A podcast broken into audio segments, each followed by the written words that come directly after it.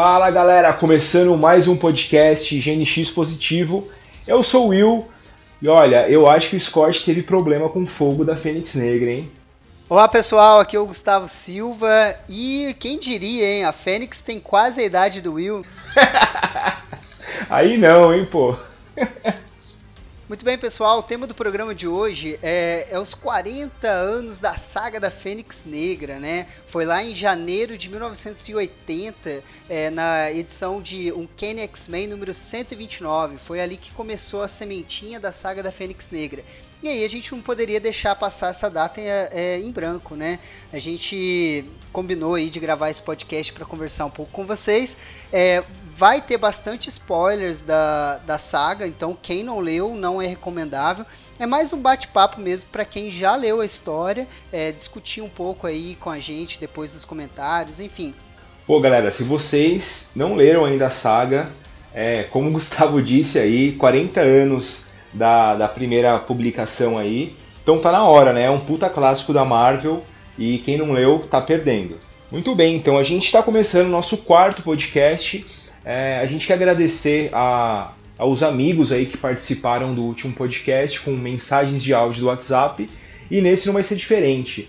Então bastante gente quis participar e a gente vai soltando aí os áudios para vocês ao longo do programa. Certo. Acho que antes da gente entrar então na saga da Fênix Negra, é legal situar de onde veio essa ideia da Fênix, né? É, a Fênix, ela apareceu nos quadrinhos pela primeira vez é, lá na edição 101 da revista dos X-Men. É, isso foi em 76. E qual que era a ideia ali? Na época, o roteirista era o Chris Claremont já, só que o desenhista era o Dave Cockrum. E eles pensaram assim, é, em trazer para dentro dos X-Men uma espécie de Thor, né, como se fosse um equivalente ao Thor que tinha lá nos Avengers, porque o Thor ele é um deus, né? Ah, você tem um deus entre os heróis. Então eles queriam criar uma personagem que tivesse esse aspecto aí de divindade. Só que ao mesmo tempo eles tiveram uma sacada muito legal, porque eles colocaram é, uma entidade cósmica e isso abria a possibilidade para eles desenvolverem aventuras no espaço com os X-Men, né? Aventuras cósmicas aí. Então essa foi uma grande sacada. É... é... até então o que a gente tinha de poder assim do, de um personagem poderoso realmente era o Thor. E apesar da equipe mutante ser super, né, ter a mutação como poder aí, é, não, não era equivalente ao poder do, de um deus, né? Então acho que foi uma sacada interessante aí para colocar no ringue ali. Só que aí veio um pequeno problema, que é o que eu costumo brincar, que é o efeito Super Saiyajin, né? Para quem assistiu o Dragon Ball lá, é, que começou desde quando o Goku era pequeno, quando ele era criança,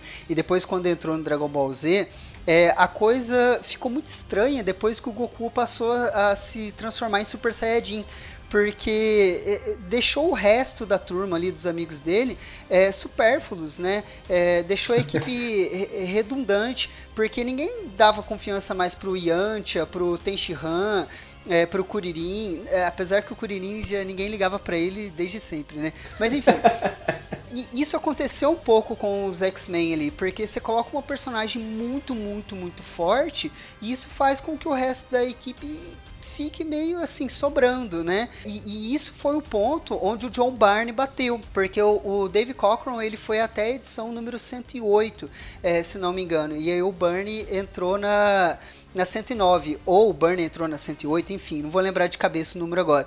Mas quando o Byrne, o John Byrne chegou na revista, ele já deu de cara com esse problema. Ele já não foi com a cara da, da Jean Grey com, com a Fênix. É, e aí o Claremont, o Chris Claremont, por sua vez, ele justificava isso falando assim, não, mas espera aí, ela tem todo esse poder, mas ao mesmo tempo ela não tem experiência para controlar esse poder. Ela não tem a maturidade, então isso vai nivelar um pouco, entendeu? É, só que aí vamos lá.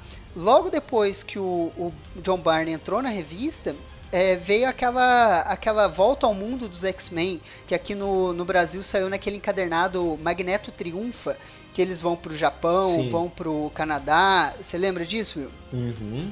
Sim. E se você reparar, é, nessa fase aí dessa volta ao mundo, não tem a Fênix na equipe. Ele usa ali um artifício do roteiro, né? O Claremont coloca um artifício ali para separar eles.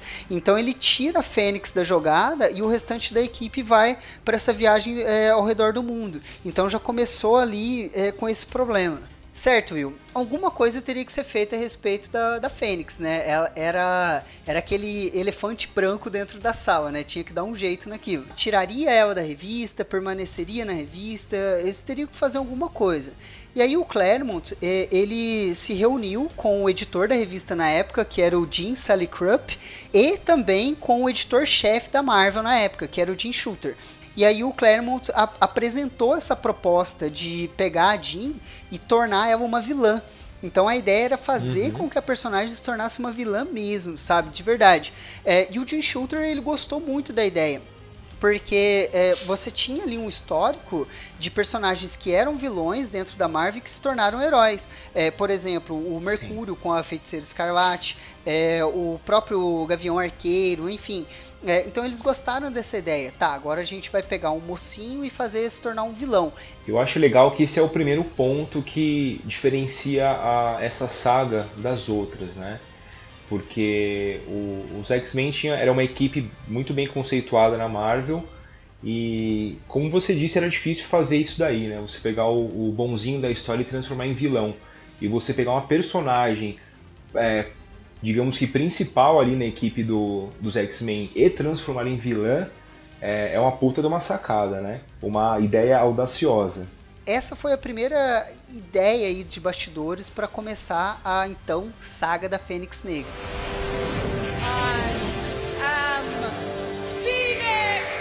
Bom, é então que entra na, na jogada o Clube do Inferno que, que era o Clube do Inferno? É, eles são uma sociedade fechada, né?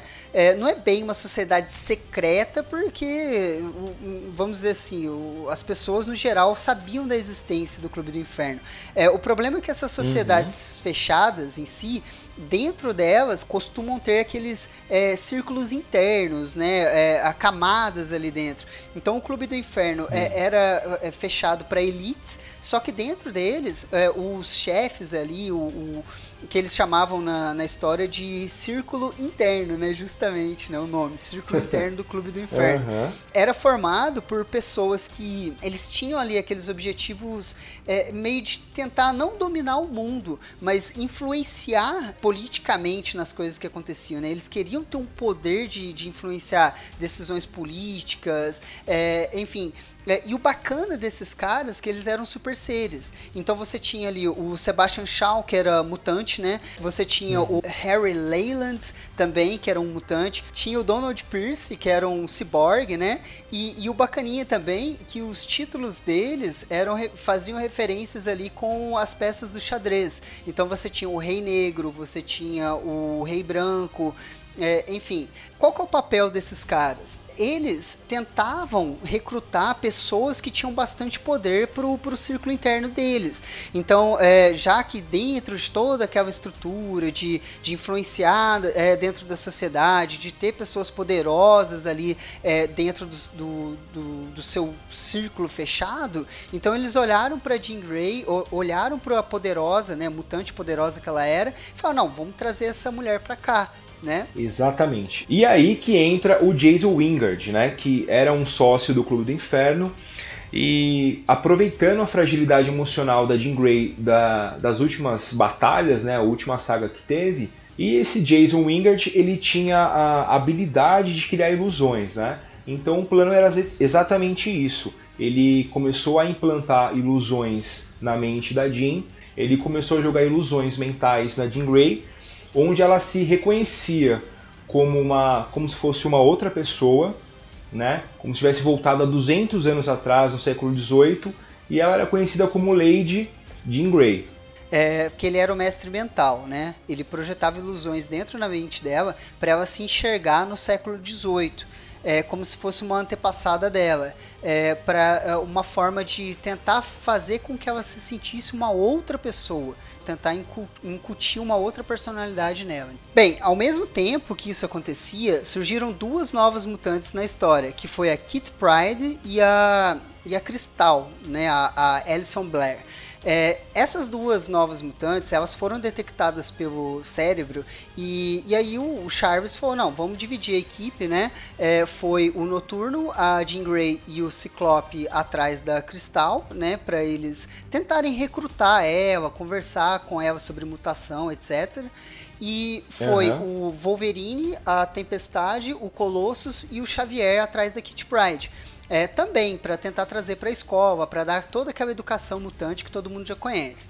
É, só que aí o Clube do Inferno, eles tinham colocado escutas é, é dentro do, da, da, própria escola Xavier, né? Eles e aí eles vão atrás também dessas duas mutantes para eles tentarem recrutar para eles, pro Clube do Inferno, para ficar naquele cabo de guerra, né? E aí o que que acontece? O Xavier, a, a, o pessoal que estava junto com o Xavier, o Colossus com a, a Tempestade e o Wolverine, eles vão. Tem uma cena legal que eles vão numa sorveteria com a Kit porque aí o Charles tinha ficado conversando lá com os pais da Kit é, e os outros foram à sorveteria com ela. E aí é, entra ali os capangas do Clube do Inferno, cai na porrada com eles, eles até ganham né, na porrada, uhum. só que aí entra o elemento surpresa, que é a Rainha Branca, a, a então Emma Frost, né, que foi a estreia dela nas revistas.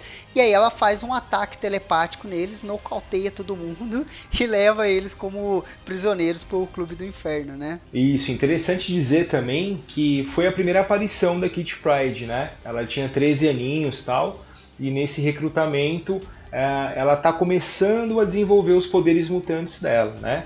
E outro detalhe legal também é que é o primeiro contato que ela tem com Colossus, né? Que ela acha ele bonitinho tal. E para quem acompanha X-Men até hoje sabe que os dois têm um relacionamento aí. Tá, mas o que que acontece? A Kit, ela consegue escapar usando o poder dela de atravessar paredes e ela consegue fugir ali da confusão. E ela vai atrás do outro pessoal, né? E o que que aconteceu com os outros? Eram a Jean, o Ciclope e o Noturno. É, pelo fato de ter a Jean ali naquela equipe, né, de ter a Fênix, é, eles conseguem derrotar os capangas do Clube do Inferno. E aí a Kit encontra com eles e fala tudo o que aconteceu. Daí eles juntam todo mundo e vai lá salvar é, aqueles que foram capturados. Né? O time vai até a, o galpão onde a equipe foi sequestrada, né? E aí rola um embate legal que é com a Emma Frost e com a Jean Grey. E como todo mundo sabe, a Emma Frost tem um puta poder telepático, só que ela, meu, com a, com a Jean Grey já usando o poder da Fênix, ela, meu, ela toma um cacete e tal.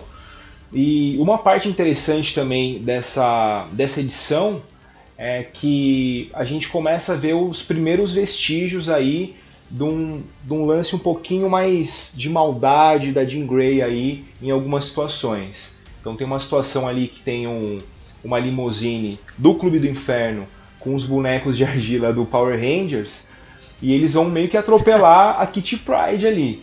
E a Jean Grey salva ela. Quando ela salva ela. Arrebenta. É, meu, ela destrói o carro. Ela, tipo, meu, transforma em ferro velho. Então ela começa já com aqueles, aquelas pitadinhas de, de maldade da Fênix Negra. E aí, Gustavo, e aí, Will, beleza? É, Matheus aqui do canal Talk HQ.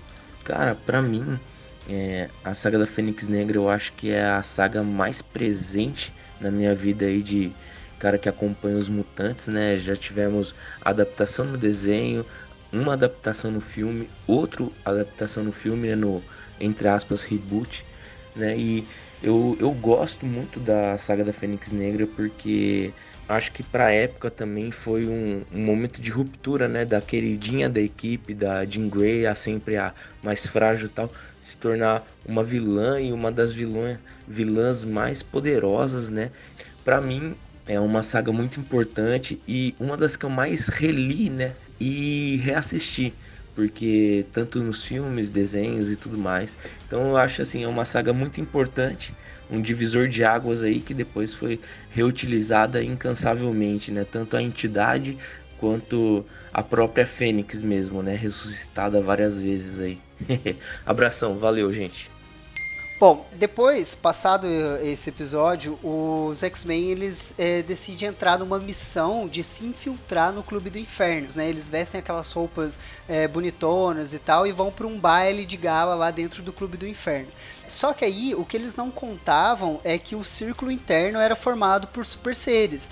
Então eles são pegos ali de calça curta e tomam um cacete, né? Do, do Sebastian Shaw, é, do Leland, do, do Donald Pierce. E aí eles tomam um cacete ali e são aprisionados. O único que consegue escapar é o Wolverine, né? Que ele consegue fugir pelos esgotos ali. É, e aí nesse momento é onde tem a, a, realmente a virada de chave ali na Jean onde o, o Jason Wingard é, consegue realmente fazer ela acreditar que ela é outra pessoa através das ilusões dele, que é aí que ela vira a rainha negra do Clube do Inferno. Cara, e uma parte muito legal do quadrinho é essa parte do Wolverine, cara, porque a equipe toda tá presa, tá todo mundo meio estrupiado lá, e meu, o Wolverine vai pelo esgoto e vai arrebentando todo mundo, cara.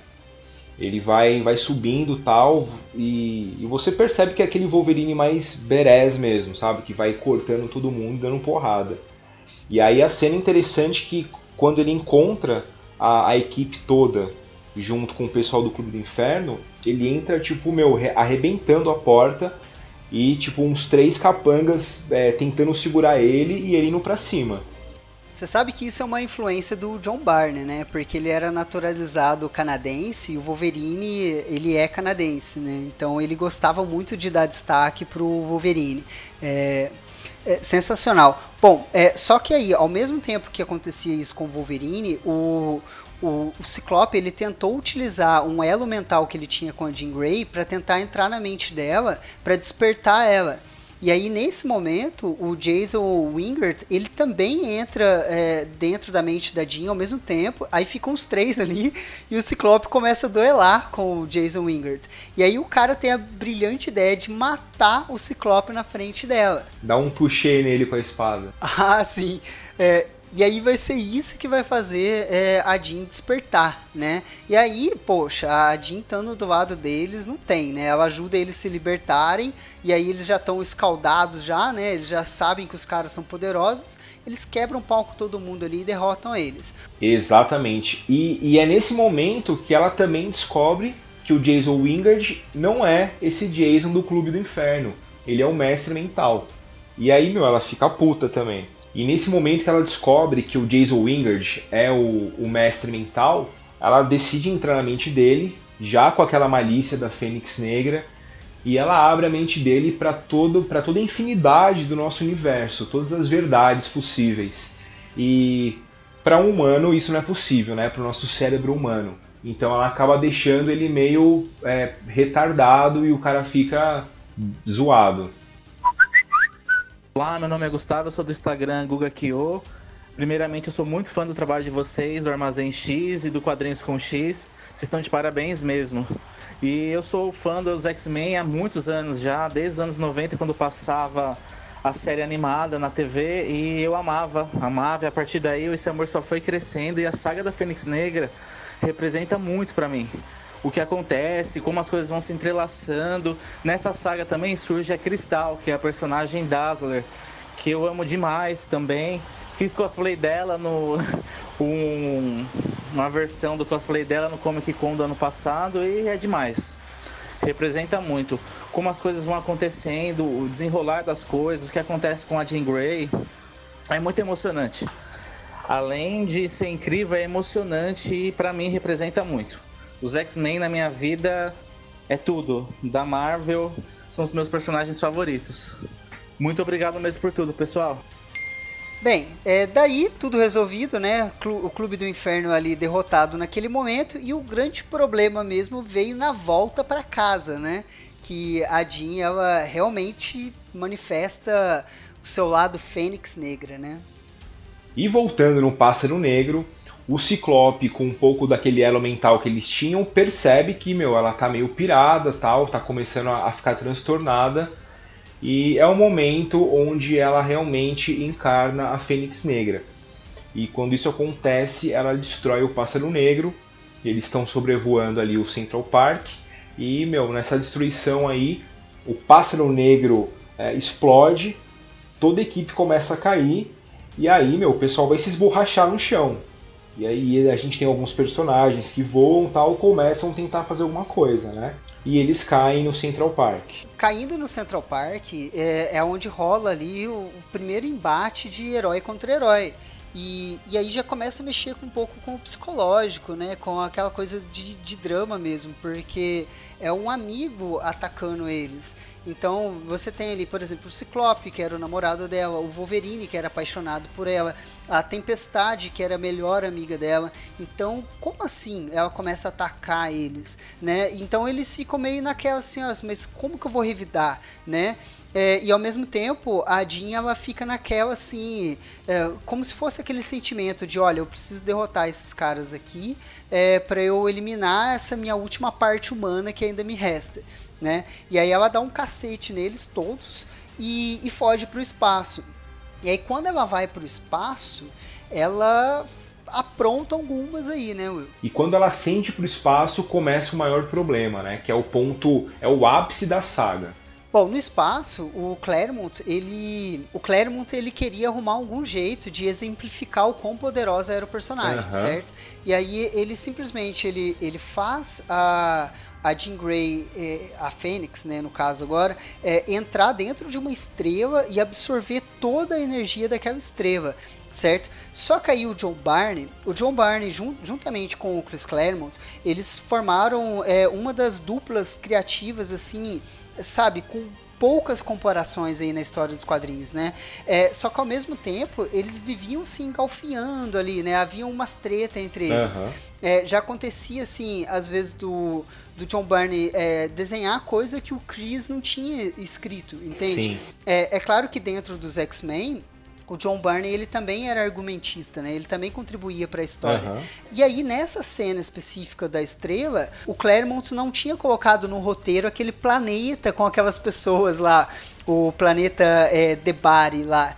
É, e aí o John Barney colocou por conta própria, entendeu? Não, mas aí é, bilhões de pessoas morreram é, nesse ato da Fênix. E aí foi puxando muito. Isso deu um peso muito grande dentro da, da, da, revista, isso. Cara, eu acho que até essa edição a gente percebe a tensão que eles criaram uh, no roteiro, né? Mas nessa edição a gente sente que é uma, é, é uma edição pesada, assim, sabe? Não é um negócio que você lê se divertindo, tal, empolgado. Nossa, Fênix Negra. Cara, é um negócio que eh, eles usaram um artifício bem pesado, assim, né? Porque conforme ela vai usando a energia da Fênix Negra, a, a entidade cósmica ela se sente faminta, né? Então ela faz, ela se alimenta com essa estrela aí e agora pasmem, uh, ela extermina 5 bilhões de pessoas. É, pessoas alienígenas, né? Na sequência, ela ela dá de cara com uma nave do Império Shi'ar, né? É, então, aí, aí que, que fica interessante, porque ah, com essa destruição, essa nave do Império Shi'ar é, recebe esse chamado, né, consegue ver esse pico de energia e aí eles vão para cima. Então o comandante dessa tropa da, da nave era ele tinha uma ligação muito forte com a Lilandra, né, que é a Imperatriz Lilandra, e eles tentam atacar porque eles percebem que ela, ela destruiu esse sistema solar. Nesse ataque eles não conseguem neutralizar ela e ela vai para atacar eles de novo.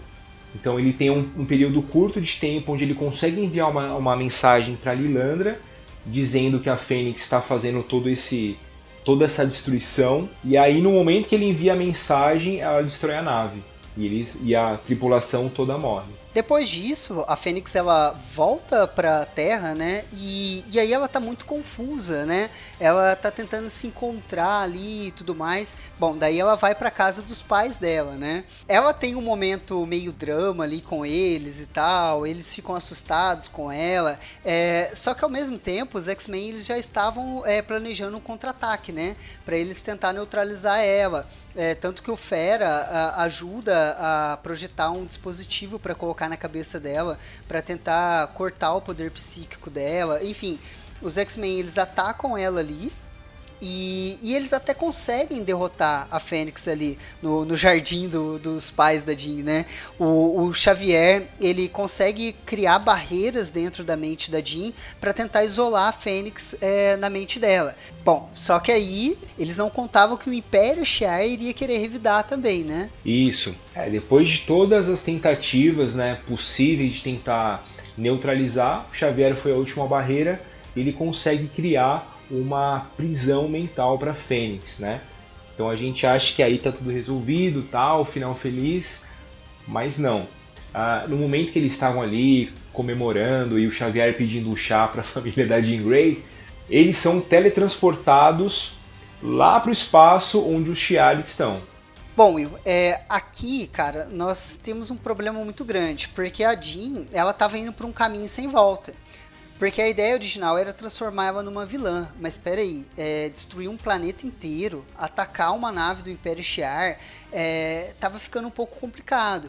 É, se você olhasse para a equipe criativa da revista, o John Barney, é, tanto ele quanto o Jim Salicrup, que era o editor da revista, eles enxergavam como se a Jean tivesse possuída, entendeu? Como se fosse uma possessão pela Fênix. E aí a gente poderia resolver isso mais lá pra, pra frente, jogando a culpa toda na Fênix, tirando a Fênix eh, da jogada, continuava a Jean é, heroína como sempre foi. Só que o problema é que o Claremont, ele flertava com a ideia de ser tudo uma coisa só é, que, por exemplo, justamente com aqueles momentos dramáticos dela se sentir mal atacando os X-Men, é, aquela parte que ela conversa com a família dela. Uhum. Ela começa a pensar, ela começa a ler os pensamentos da família dela e ela percebe que os pais estão amedrontados, ela percebe que a irmã dela está com medo de que os filhos dela nasçam mutantes.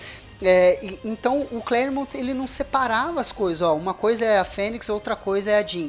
É tanto que o John Barney ele chegou a sugerir pro Claremont é, que ele cortasse os balões de pensamento dela. Olha, ela virou Fênix Negra, então tira os balões de pensamento pra gente jogar ela como uma entidade mesmo. Só que o Claremont não aceitou isso e foi virando uma bola de neve, né? É, que aí teve essa consequência aí, juntamente com o Império Shi'ar.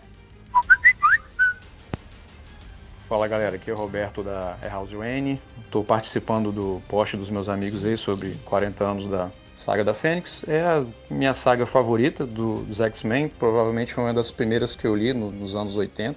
E o fato dela virar vilã, eu acho que foi o, o diferencial, né? Que isso foi bem trabalhado por Claremont Byrne, é, com várias edições antes também, com Dave Cockrum.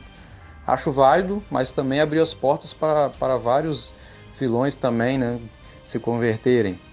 Magneto a quase todo instante, Dente de Sabre também algumas vezes, né? Esse, essa indecisão do, do Gambit também, mas eu acho válido, acho, acho bacana, e, mas depende também dos roteiristas aí. Forte abraço. Então, quando eles chegam ali é, junto ao Império Shi'ar, é, a Lilandra, é, apesar de todo o, o relacionamento que ela tem ali com os X-Men e principalmente o amor que ela sente pelo Xavier, ela, ela tem a função ali, né, de imperatriz e ela precisa tomar uma atitude diante de todas as mortes que a Fênix Negra causou. Então ela precisa destruir, de fato, a Fênix Negra. E claro que o professor Xavier e a equipe dos X-Men ficarão do lado da Jean Grey. Então nesse momento ali do, do embate, onde precisa tomar alguma atitude, o Xavier saca uma cartada da manga e ele propõe um duelo de honra ali para todo o Império Shi'ar, que é de costume deles. Isso, é, aí eles teriam que enfrentar a tropa imperial, né?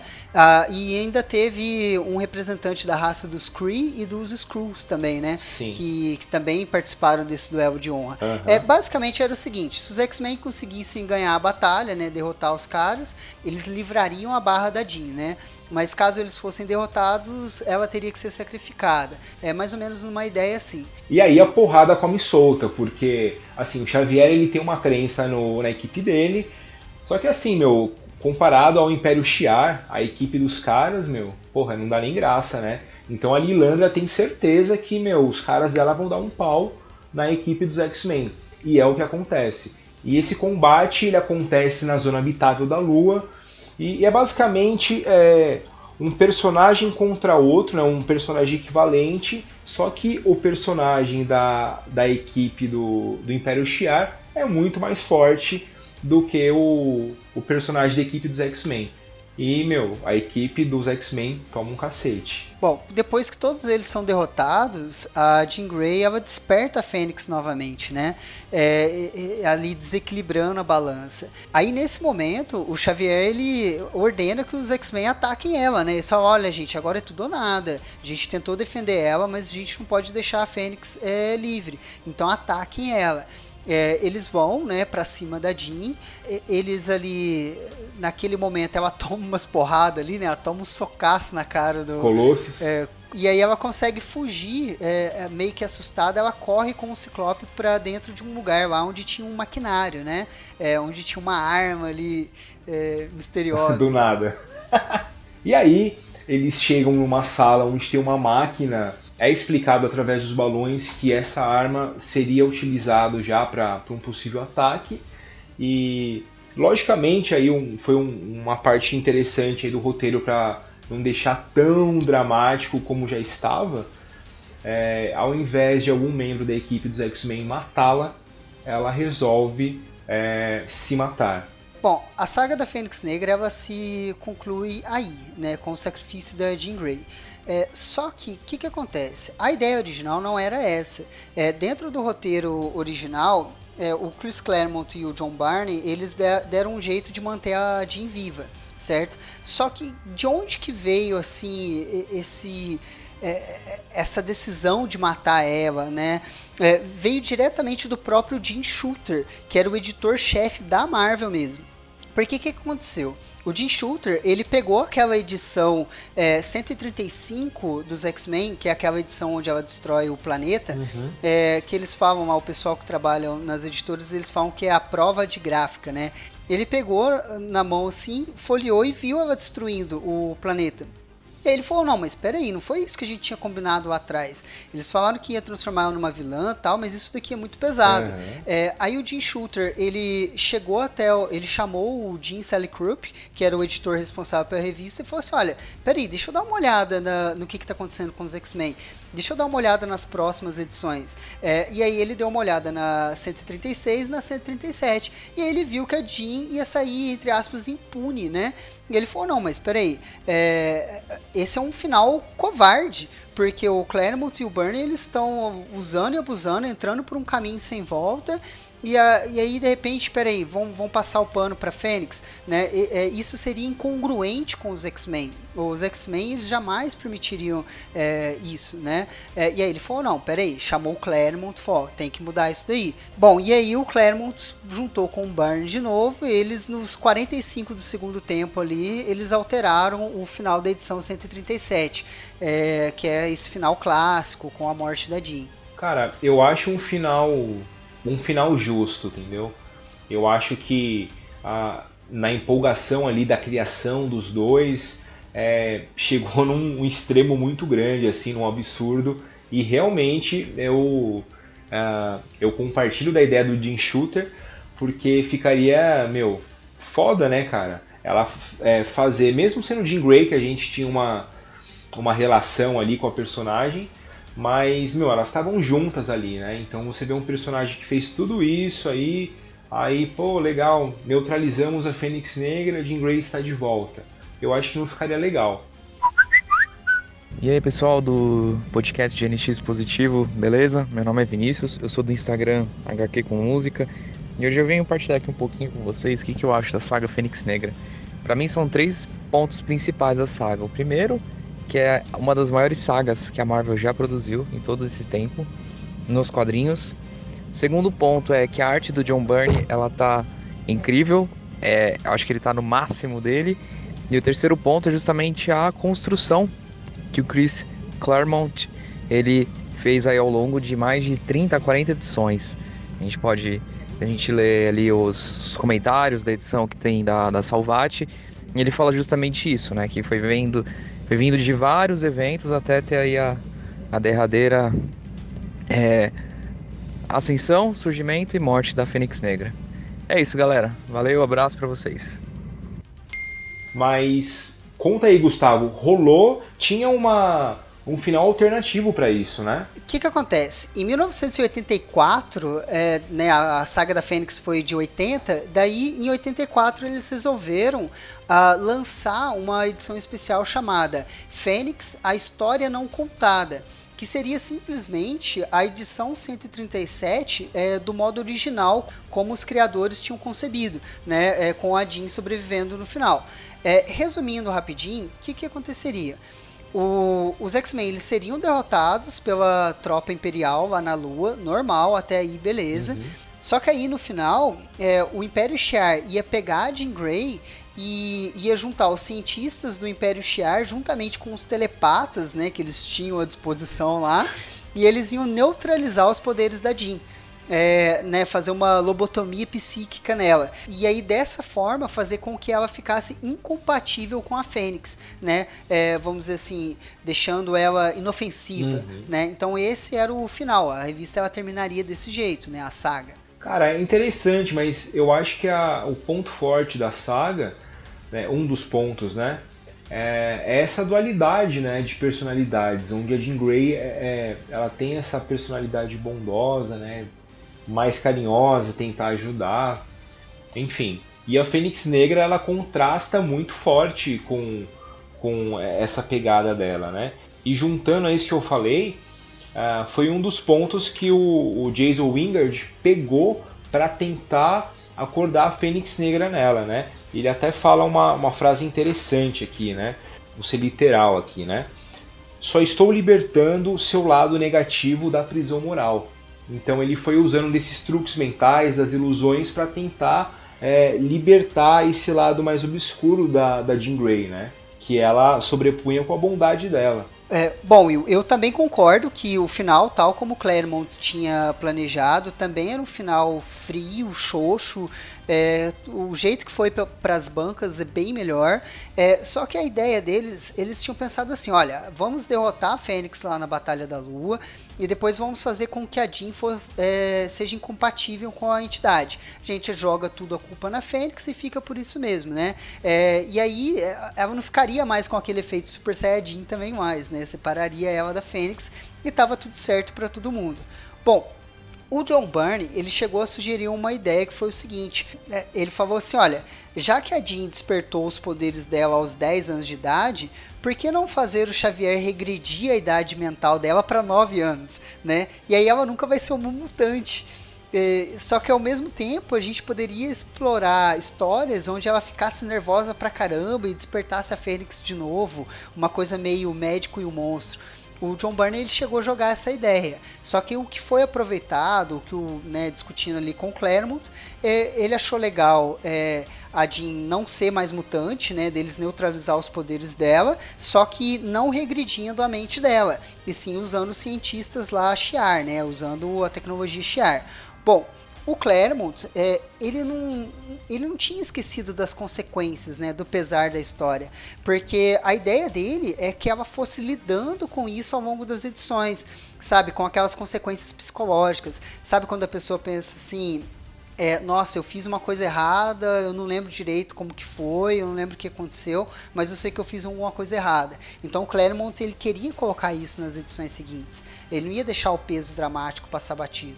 Bom, é, isso tudo ia culminar na edição 150, é, que aí o Claremont, ele, isso tudo não tem escrito, não tem, vamos dizer assim, é, tem entrevistas do Claremont, né? Ele disse isso em entrevistas depois, mas ele não chegou a escrever roteiro nem nada.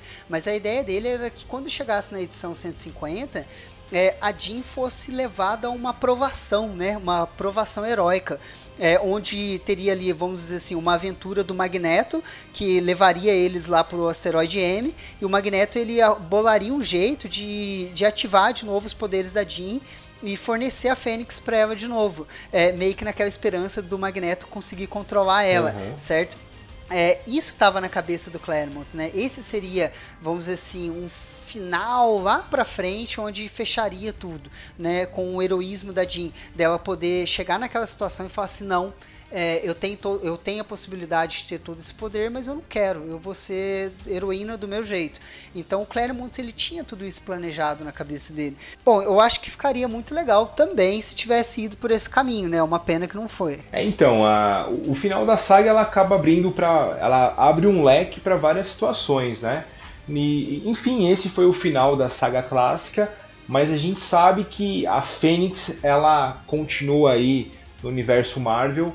Esse não foi o fim dela, não foi a morte dela, e ela é trabalhada em outros arcos aí bem mais para frente. E o que vale para quem estiver ouvindo a gente agora é a pessoa entender que uma HQ, uma boa história, ela não é fruto só de uma mente, né? Ah, você tem o, o, roteirista e o cara, o outro lá só faz os desenhos, é isso mesmo. Não, tem toda uma equipe criativa. É, vai até o arte finalista influencia, né? Na saga da Fênix era o Terry Austin que era o arte finalista.